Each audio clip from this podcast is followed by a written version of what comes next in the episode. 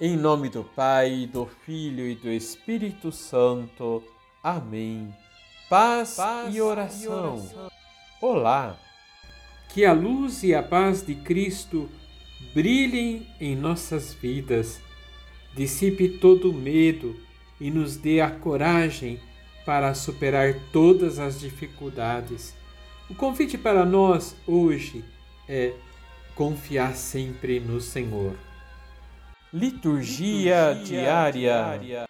No Evangelho de São Lucas, capítulo 6, versículos de 39 a 42, proclamado na liturgia hoje, continuamos a ouvir o discurso da planície.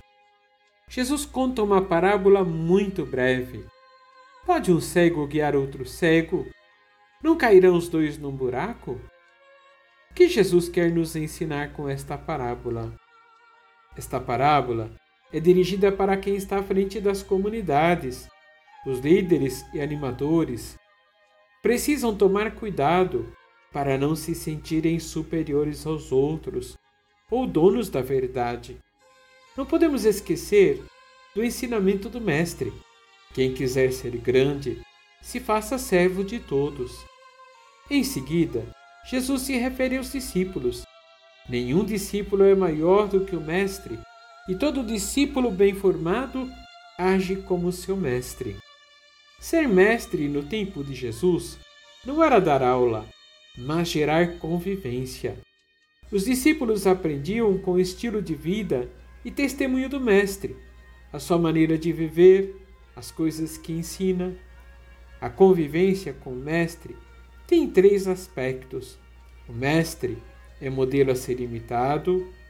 Os discípulos se comprometem com a vida do Mestre, com as suas tentações, perseguição e morte, e por fim, o discípulo se identifica com o Mestre, de tal forma e como diz São Paulo, já não sou eu quem vive, mas é Cristo quem vive em mim. Vamos rezar? Senhor, não quero ser multidão que vos segue por tantos interesses mas quero ser discípulo, como aquele que por vós é capaz de dar a vida, como expressão máxima de amor. Dai-me, Senhor, a graça de ser discípulo missionário de vosso reino, até que o Senhor venha ou me chame à vossa presença. Assim seja. Abençoe-vos o Deus Todo-Poderoso, Pai, Filho e Espírito Santo. Amém.